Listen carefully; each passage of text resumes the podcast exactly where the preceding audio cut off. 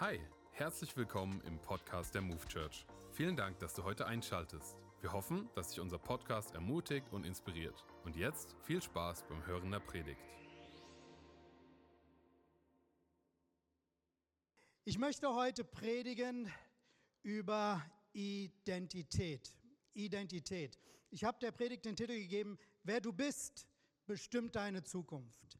Wer du bist, bestimmt deine Zukunft. Wir haben eben etwas gehört von einer Entwicklung, die Menschen durchgehen, wo wir, wenn wir uns Gott zur Verfügung stellen, wenn wir mit Gott unterwegs sind, wie Gott uns befördert, wie Gott uns verändert, wie Gott Wege in die Zukunft hinein ebnet. Und das ist natürlich nicht nur für Pastoren so, weil Gott hat keine Lieblingsmenschen. Pastoren sind nicht Gottes Lieblingsmenschen, überhaupt nicht.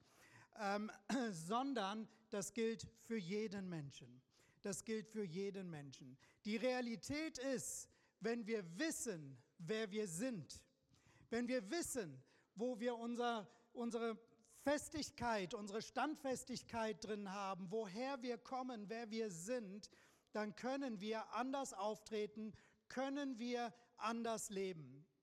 Vor etwa zweieinhalb Jahren ist ein Freund von mir gestorben und äh, er hat äh, keine eigenen Kinder gehabt und er hat ähm, nur also eine Schwester und eine Mutter, die überhaupt nicht hier in der Gegend leben.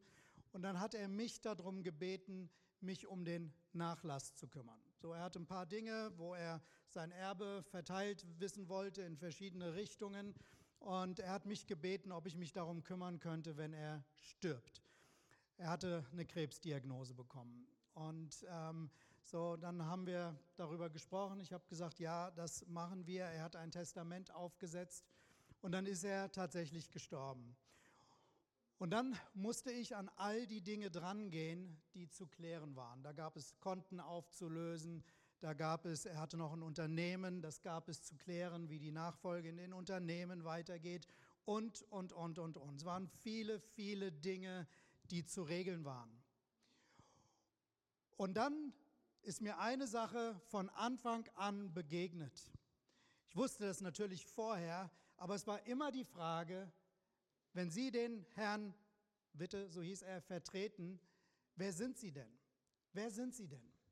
Diese Frage, wer bin ich, musste ich ständig erklären. Warum? Weil diese Frage oder die Antwort auf diese Frage mich autorisiert hat.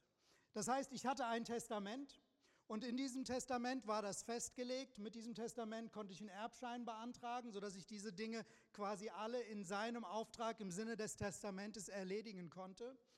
Und es war diese Legitimation, die mich dazu befähigt hat, Dinge zu tun, die ich sonst nie hätte tun können.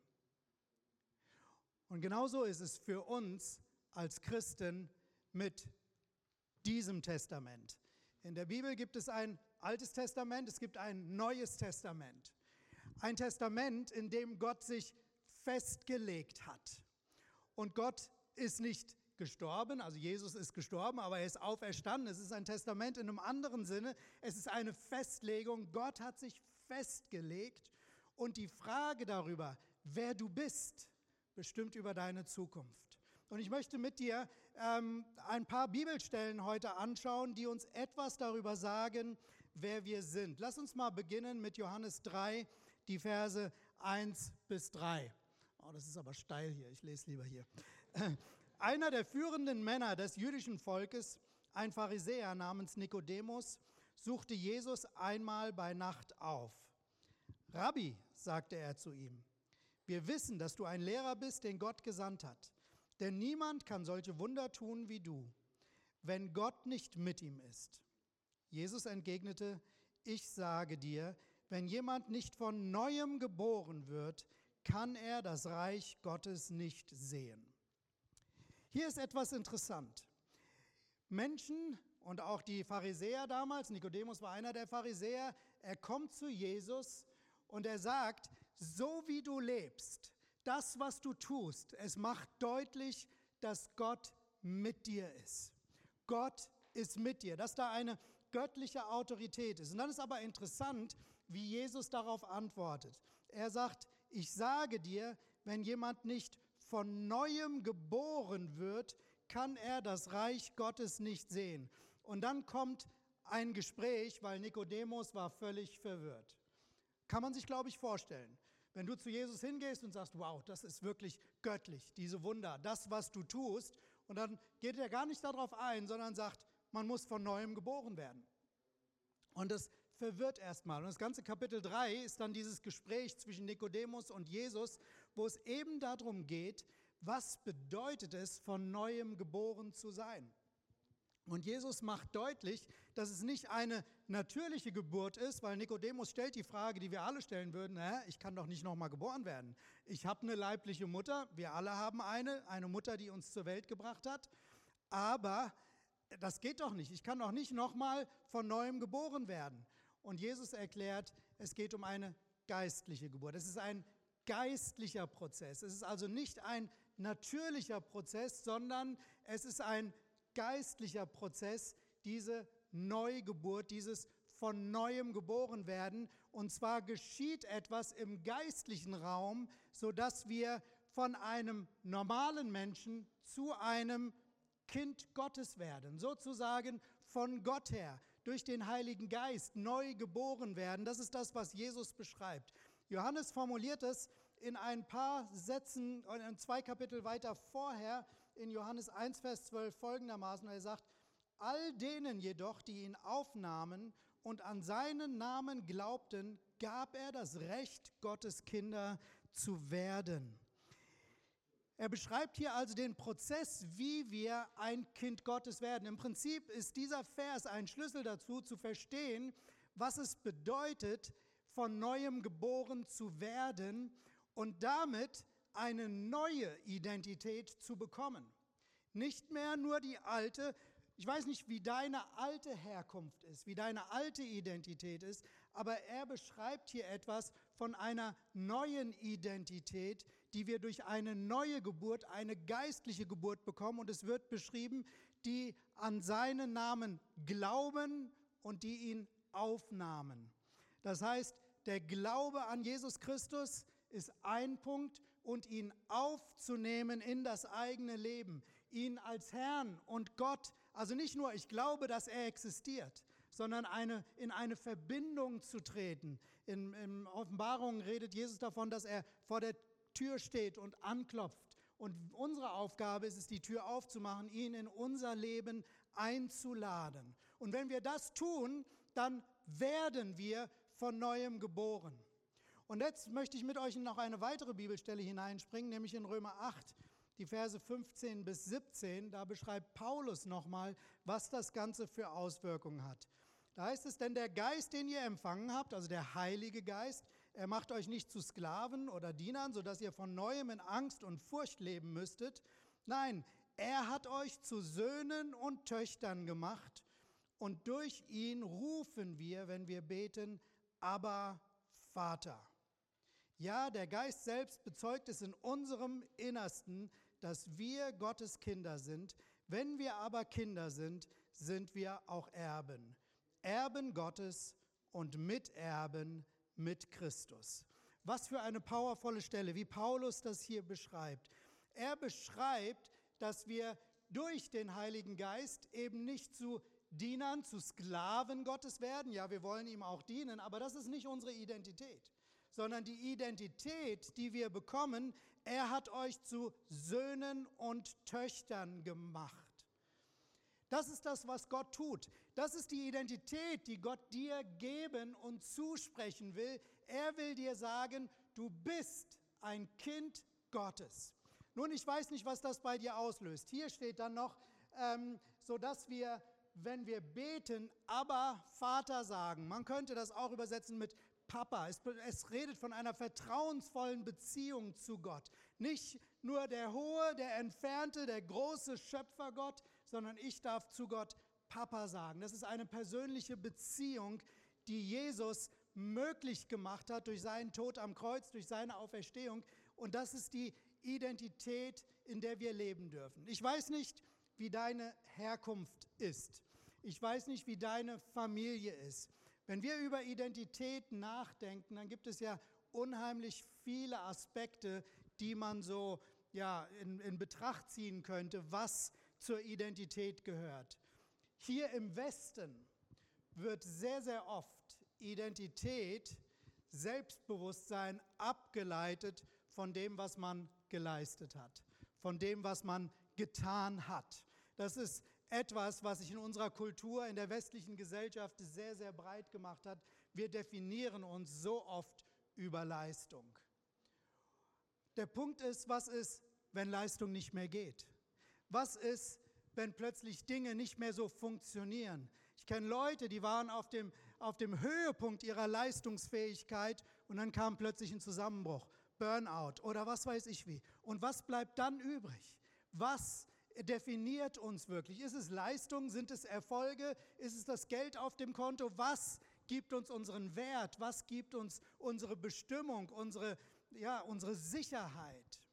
Und es ist interessant, dass wenn du mal weggehst von unserer individualistischen Kultur hier im Westen und du gehst stärker nach Asien, Afrika oder auch ähm, in, in den Orientbereich hinein, dann entdeckst du, dass eine ganz andere Kultur da ist, da ist es oft nicht die Leistung, die uns definiert, sondern die Herkunft. Die Herkunft. Wer ist meine Familie? Wo bin ich hergekommen? Meine Familie, mein Volksstamm, all das definieren mich und geben mir meinen Wert. Als Teil von etwas Größerem weiß ich, wer ich bin und kann mein Leben leben. Auch das hat natürlich seine Schwächen, aber mal ganz abgesehen davon, ich glaube, das ist das, was wir auch hier sehen, weil Gott ist nicht ein deutscher Gott, er ist kein westlicher Gott, er ist kein Westeuropäer, er ist kein Amerikaner, sondern er ist der Gott aller Völker und in seinem Mindsetting ist ein ganz anderes Setting über das, was Identität und Wert gibt und er sagt, wenn du aus mir geboren bist, wenn du mein Kind bist, das ist das, was dich definieren sollte. Das ist das, was dich bestimmen sollte. Und ist es nicht so, dass es tatsächlich, wenn wir wissen, wer wir herkommen, wer, wer wir sind und wer hinter uns steht, ganz anders auftreten können, ganz anders leben können, als wenn wir ähm, da völlig unsicher sind und da überhaupt nicht drüber Bescheid wissen. Gott will, dass wir wissen, wer wir sind. Und er sagt, ihr seid nicht nur Kinder, sondern wenn ihr Kinder seid, das haben wir in der Bibelstelle gelesen, dann seid ihr auch Erben. Und Erben nicht in dem Sinne, so wie das bei meinem Freund war, als er gestorben war, dann ist Erbschaft in Kraft getreten, entsprechend seinem Testament, sondern das Testament gibt es, aber Gott ist nicht tot, sondern als ein lebendiger Gott sagt er, du darfst wissen, dass ich nicht ein toter Gott bin, der irgendwann mal hinter dir gestanden hat, sondern du bist mein Kind und ich stehe immer noch hinter dir und du darfst in meinem Namen, in meiner Autorität, in meiner Kraft leben. Du darfst wissen, wer du bist und aus diesem Bewusstsein heraus leben. Und du musst nicht denken, was für ein kleiner Hempfli-Bempfli bin ich. Ich bin nichts wert. Oh, meine irdischen Eltern oder dies oder jenes oder all mein Versagen, was in der Vergangenheit gewesen ist. Das definiert dich nicht, sondern Gott definiert dich. Gott definiert dich.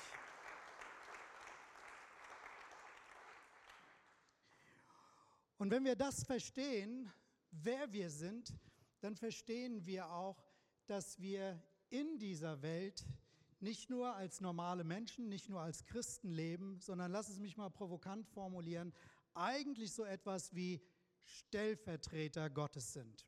Lass mich das ein bisschen zeigen nochmal an zwei Bibelstellen. Kolosser 3, Vers 17, da heißt es, alles, was ihr sagt und alles, was ihr tut, soll im Namen von Jesus dem Herrn geschehen und denkt dabei und dankt dabei Gott dem Vater durch ihn. Alles, was ihr tut, soll im Namen von Jesus geschehen. Das ist eine interessante Formulierung. Als mein Freund gestorben war, alles, was ich getan habe, habe ich in seinem Namen getan, so als wäre er selber hier. Ich habe seinen Willen vertreten. Das heißt, wenn du darüber nachdenkst, dass Gott dich berufen hat als sein Kind, dich von neuem geboren hat, er derjenige ist, der hinter dir steht, er derjenige ist, der alles gibt, damit du leben und, und äh, dein Leben erfolgreich leben kannst, dann darfst du wissen, dass er quasi alles, was du tust, unterstützen will. Du darfst es in seinem Namen tun, so als wäre es Gott selbst, der das tut. So als wäre es Gott selbst. Wir feiern heute Muttertag.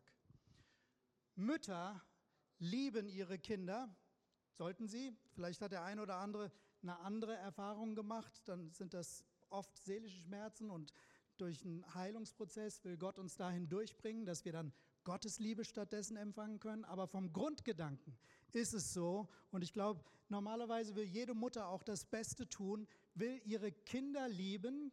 Und wenn eine Mutter ihr Kind liebt, im Namen Jesus, im Namen Gottes, liebt Gott das Kind durch diese Mutter.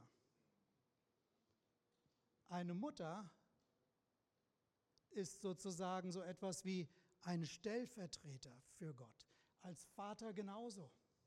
Aber nicht nur in dem Bereich, dass wir als Stellvertreter Gottes agieren, sondern egal wo wir hingestellt sind, wir sind Kinder Gottes und damit ist klar, wer hinter uns steht, damit ist klar, mit wem wir unterwegs sind und wir dürfen wissen, dass wir das im Namen Jesus tun und damit Dinge bewegen, als würde Gott es selbst tun.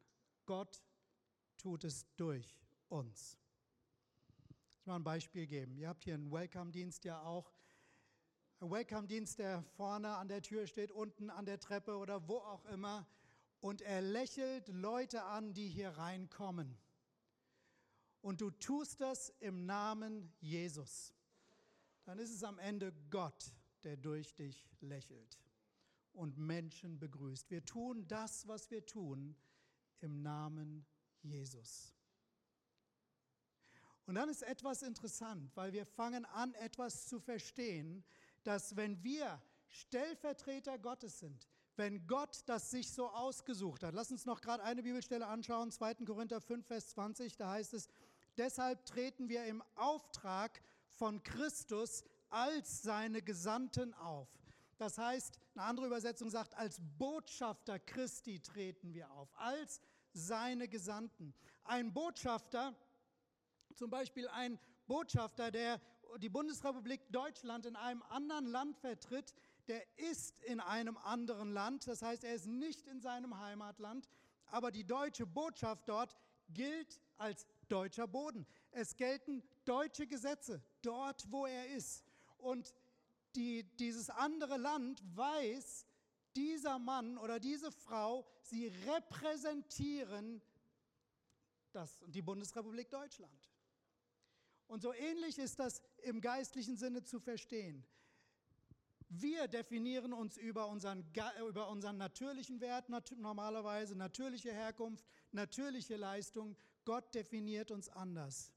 Er sagt, ich definiere dich darüber, dass du mein Kind bist, dass du von neuem geboren bist, dass du erlöst bist, dass du eine Beziehung zu mir haben darfst, dass du Papa sagen kannst und dass du die Dinge, die du tust, in meinem Namen tun kannst. Du bist noch nicht in deinem Heimatland, das Reich Gottes Darauf zielen wir noch ab, das kommt in der Ewigkeit. Aber jetzt schon, da wo du bist, repräsentierst du Reich Gottes. Das heißt, die Art, wie du mit Menschen umgehst, du darfst wissen, dass ich mit den Menschen so umgehe. Liebe sie in meinem Namen und du liebst Menschen oder ich liebe Menschen durch dich. Wenn wir darüber nachdenken als Move Church, wir haben ja im letzten Jahr etwa eine halbe Million nach Pakistan gegeben. Und wir werden, äh, wir werden ja auch Berichte hören, weil jetzt wieder ein Team da drüben war. Wir haben acht Wasserfilteranlagen gekauft. Wir haben weit über 100 Leute mittlerweile aus der Sklaverei rausgeholt. ähm, diese Schuldensklaverei, die dazu dient, dass Leute wirklich wie in Kasernen, in, in Ziegeleien arbeiten müssen und dort arbeiten und, und leben, wirklich förmlich versklavt sind und ausgeliefert sind. Wir haben sie frei gekauft. Wir haben ihnen eine, äh, eine Rikscha als Lebensunterhalt, sodass die Väter sozusagen ihre Familien selbstständig ähm, versorgen können. Als unser Team jetzt dorthin kam, sie kamen, sie sind gelandet, sie sind dann in die Stadt gekommen und dann waren da, ich glaube, 14 Rikschas da und immer standen die Familien da, die wir freigekauft haben und die sich jetzt über diese Rikschas selber ernähren können. Das war für unser Team sehr, sehr bewegend. Aber wisst ihr, was ich gedacht habe? Wisst ihr, was ich gedacht habe? Gott hat es getan durch dich, durch uns, durch meinen Teil, was ich da hineingegeben habe. Wir haben es im Namen Jesus getan und der Unterschied, den Menschen dort erlebt haben, sie haben Gottes Freisetzung und Wiederherstellung erlebt, was sie selber nie hätten tun können. Gott tut es durch uns. Und dann kommt noch ein Aspekt. Wenn wir anfangen zu verstehen, dass wir Dinge im Namen Gottes tun und wir verstehen, wer dieser Gott ist, dann fangen wir auch an zu verstehen, dass die übernatürliche Dimension ganz natürlich werden sollte. Weil wir sind in einem geistlichen Prozess von einem übernatürlichen Gott geboren worden und wir denken immer nur in der natürlichen Dimension und denken im natürlichen, Gott segnet jetzt jemanden, ich liebe Gott, aber Gott kann durch dich sein übernatürliches Momentum da hineingeben. Du darfst damit rechnen, weil dein Gott, dein Vater ist ein übernatürlicher Gott. Und du darfst in diese Identität eintreten, dass es übernatürlich ist. Ich habe so denken müssen an die Geschichte, wo David gegen Goliath gekämpft hat. Goliath, dieser Riese, diese Kampfmaschine und David, äh, weiß nicht, wie, wie groß er war, nicht besonders groß. Ähm, er war überhaupt kein, kein Krieger, kein Kämpfer eigentlich zu dem Zeitpunkt. Und er kommt zu Goliath und sagt, du kommst mit den Waffen, ich aber komme zu dir im Namen Gottes. Das heißt, ich mag kleiner sein als du, großer Riese. Ich mag im Natürlichen überhaupt keine Chance haben, aber ich komme im Namen Gottes. Und das heißt, jemand anders steht hinter mir. Und dieser Gott kann das, was ich nicht kann, weil er übernatürlich ist. Und sein Vertrauen hat dazu geführt, dass ein kleiner Stein, der normalerweise ähm, so einem Riesen wahrscheinlich nicht viel anheben, antun konnte, zu einem tödlichen Wurfgeschoss wurde. Übernatürlich. Gott packt sein Über auf unser Natürliches. Ein normaler Stein, der im Natürlichen das nicht hätte bewegen können, legt den Riesen flach. Wenn wir wissen, wer wir sind, wenn wir wissen, wer hinter uns steht, dann können wir Dinge tun, weil Gott mit uns ist, weil wir wissen, was wir tun, dass wir es in seinem Namen tun und weil wir wissen, Gott packt sein Über auf unser Natürliches. Ich bin der jüngste von vier Brüdern. Andreas, unser Hauptpastor, ihr kennt ihn, er ist der älteste. Und ich bin der jüngste, so ein paar Jahre zwischen uns. Und zwischen uns gibt es noch zwei Hermanns. Und so, ich hatte in der Grundschule und der Mittelstufe das Privileg, dass ich bekannt war als der jüngste von den Hermanns. So, drei Brüder waren vor mir. Ich kann mich erinnern, ich glaube, es war fünfte oder sechste Klasse. Da hat sich, wie das manchmal so ist, zwischen mir und einem anderen so ein Kampf entwickelt. Und ich weiß nicht, ob ihr das auch so kennt von der Schule damals. Bei uns war das so, wenn zwei angefangen zu, haben zu kämpfen, dann war plötzlich so ein, so ein Ring da. Plötzlich haben sich die Menschen drumherum versammelt und alle haben geguckt, wie geht das aus. So wie beim Boxkampf heute, so ähnlich. Ja? Und so, wir haben in der Mitte gestanden und plötzlich sagt jemand aus der ersten Reihe, pass auf, der hat noch drei ältere Brüder. Es war alles passiert. War alles gelaufen. Warum? Weil er wusste, er bekommt es nicht nur mit mir zu tun, sondern wenn er zu erfolgreich ist, gibt es noch drei andere, die hinter mir stehen. Und ich glaube, dass das so ein bisschen das Bild ist von dem, wie wir durch das Leben gehen könnten. Zu welchem Clan gehörst du? Du gehörst zu dem Clan Gottes. Er ist dein Vater. Er hat dich berufen. Er hat dich erlöst. Er hat dich befreit. Und er hat gesagt, du bist mein Erbe. Und nicht nur mein Erbe, sondern mein Stellvertreter. Das, was du tust, das darfst du in meinem Namen tun, weil ich mich damit verbinden will und mein Über auf dein natürliches legen will. Ich kann mich erinnern, manchmal denken wir dann, das sind ja dann die Pastoren, bei denen, die müssen ja alles im Namen Gottes tun, aber ich möchte dich einfach mal herausfordern, in deinem Leben zu schauen, wie kann sich das auswirken. Bevor ich Pastor wurde, ich kann mich erinnern, wie ich bei einer Versicherung gejobbt habe damals noch und wie ich mit einem Kollegen in einem Zimmer saß und er darüber geklagt hat, wie schlecht es ihm geht, wie starke Kopfschmerzen er hat. Und dann habe ich ihn angeschaut und habe gesagt, darf ich mal für dich beten? Und dann hat er mich etwas verwundert angeschaut und gesagt, klar kannst du für mich beten. Und dann habe ich gesagt, kann ich jetzt für dich beten? Dann hat er mich noch verwirrter angeschaut, weil damit hat er nicht gerechnet. Er hat gedacht, irgendwie kleines stilles Gebet zu Hause oder wenn ich am Sonntag in die Kirche gehe oder was weiß ich wie. gesagt, kann ich jetzt für dich beten? Und dann bin ich hingegangen, weil er mir das erlaubt hat, habe ihm die Hand auf die Schulter gelebt und habe für ihn gebetet, dass Gott ihn berührt, dass Gott ihn heilt. Und dann habe ich danach gefragt, wie geht es dir jetzt? Ist was besser geworden? Hat gesagt, nee, die Kopfschmerzen sind immer noch da, aber es war heiß und kalt und war irgendwie ganz anders. Und ich habe so gedacht, natürlich hätte man sich gewünscht, dass direkt eine Heilung kommt. Und das sind dann immer die Stories, die wir gerne gleich erzählen. Aber der Punkt ist, worüber ich im Nachhinein nachgedacht habe, wir suchen immer die Erfolgsstories. Aber ehrlich gesagt, was in dem Augenblick passiert ist, Gott hat ihn geliebt durch mich. Was er gesehen hat, ist mein Glaube an einen Gott, der sich um ihn kümmert. Er hat, ich weiß nicht, wohin das, wir sind dann ja nicht mehr, ich bin dann ähm, ja, andere Wege gegangen, deswegen haben wir uns aus den Augen verloren. Aber was ich weiß, ob es nun sein komisches Empfinden war, dass ihm jemand die Hand auflegt und für ihn betet, oder ob es ähm, wirklich der Heilige Geist war, den er da gespürt hat. Aber ich weiß, ich habe es im Namen Jesus getan und es ist etwas in ihm in Bewegung gekommen. Er hat etwas angefangen zu verstehen, dass ich an einen Gott glaube, der ihn liebt. Ich weiß nicht, wohin sein Weg gegangen ist,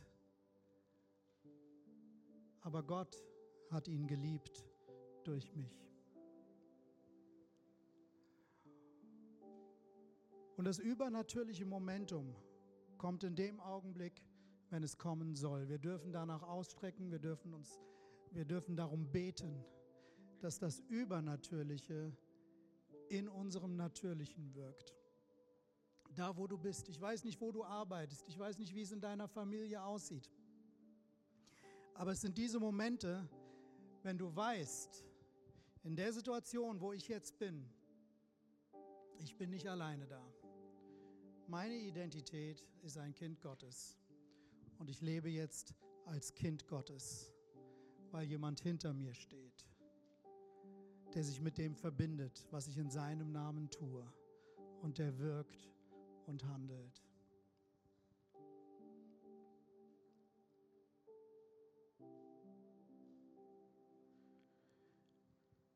möchte dich einladen, dass du heute ganz neu in die Identität als Kind Gottes hineintrittst. Lad euch ein, einfach mal aufzustehen in unserer Reaktion jetzt darauf. Ich glaube, dass es ein Moment für jeden von uns sein kann, zu sagen, Gott, ich nehme diese Identität aus deiner Hand. Und manchmal sind Heilungsprozesse auch nötig für Dinge der Vergangenheit, weil das war nicht dein natürlicher Weg. Natürlich kann es ganz anders ausgesehen haben. aber es ist Gottes Identität und das, was Gott dir gibt und für dich tut.